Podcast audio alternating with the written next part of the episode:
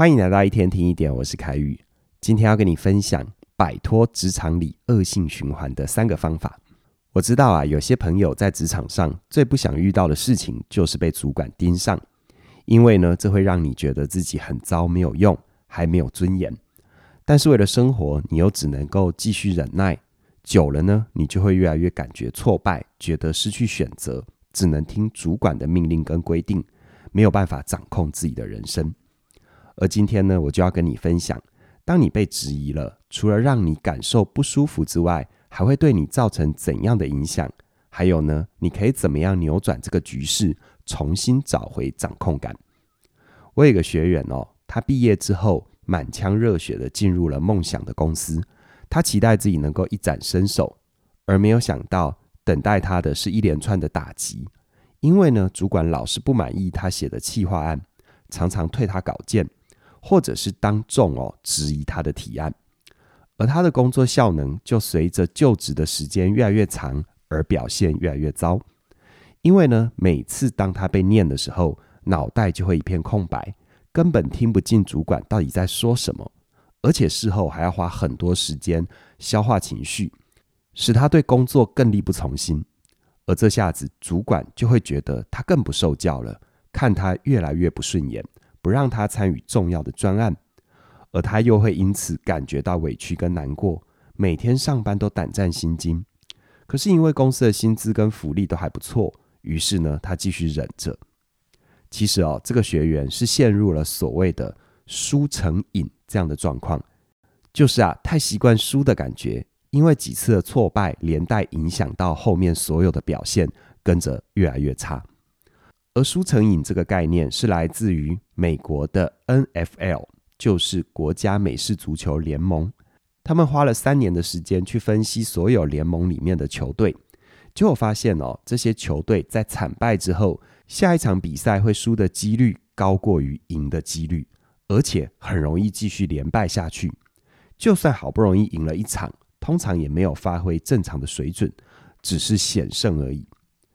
这个部分套在职场上，当一个员工原本以为自己是做得到的，但实际表现却不如预期，这个时候如果还遭受了外部的压力，比如说被主管骂，或者是被同事笑，对这个员工来说就是一种输的状态，很容易兵败如山倒。因为一刚开始的挫折影响到后面的表现，那面对这样的状况，难道就只能够连败下去吗？我在这里哦，就要提供给你三个方法，让你有机会反败为胜。先说第一个方法，注重成功的经验。这要怎么做呢？有两个方式。第一个方式，设定你能够达成的小任务，在完成的时候鼓励自己，就像开头提到的这位学员。我请他先把任务切成很小的步骤，然后每当他完成了一个简单的步骤，就具体说出自己完成了什么事情，并且给自己一点鼓励。比如说，他对自己讲：“我找到好几个有用的资料，我做得很好。”透过这样的方式，你就能够从小的地方不断地累积对自己的信心。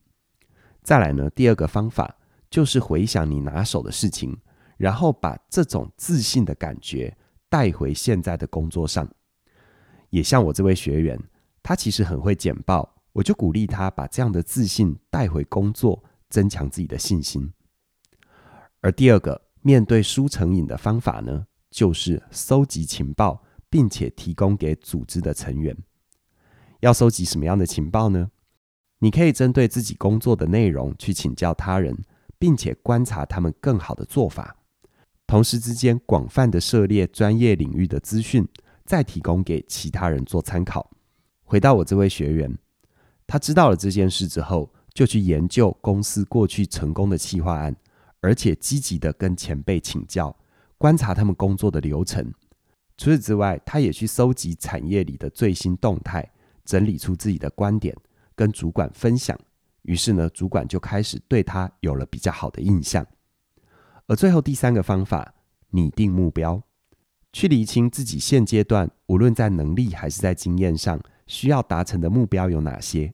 透过这样的方法，可以给自己明确的方向感，驱动自己前进。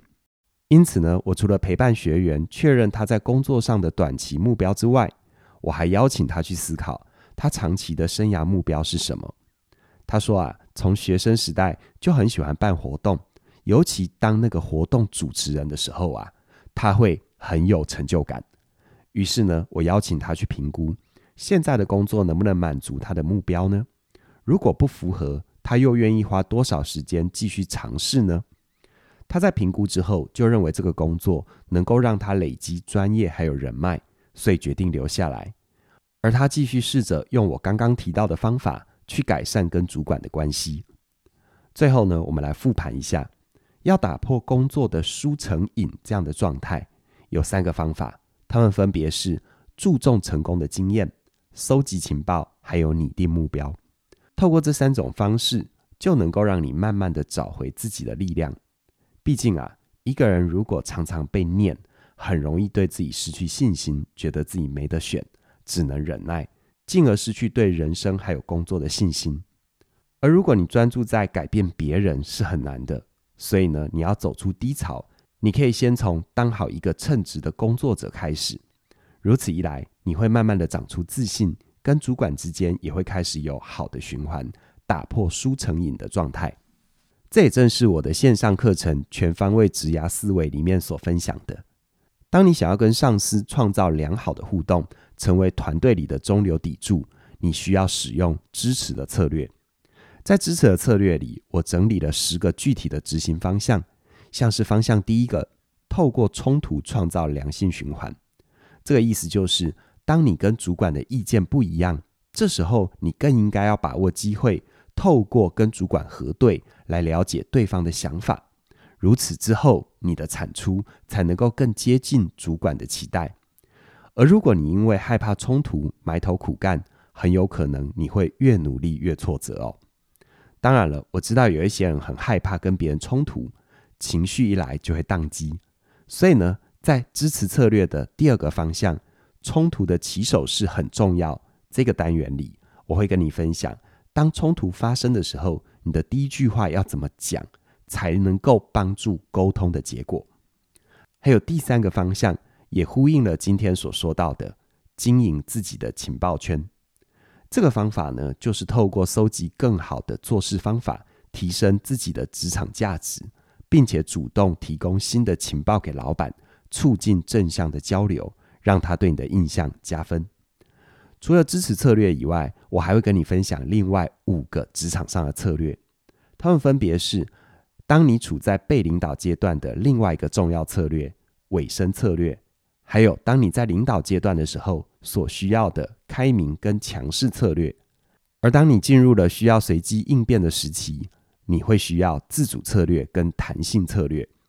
每一个策略，我都会跟你分享十个具体的执行方向，让你在职涯发展的过程里，特别在迷惘的时刻，都能够透过这套锦囊妙计，得到需要的引导。在人生里，我们没有办法控制别人的反应，还有所有事情的结果。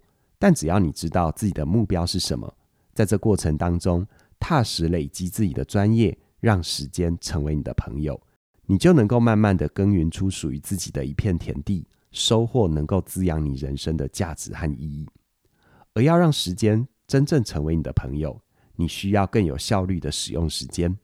这么一来，你就可以更快的抵达渴望的目标。这也是我另外一门线上课程——时间驾训班可以协助你的。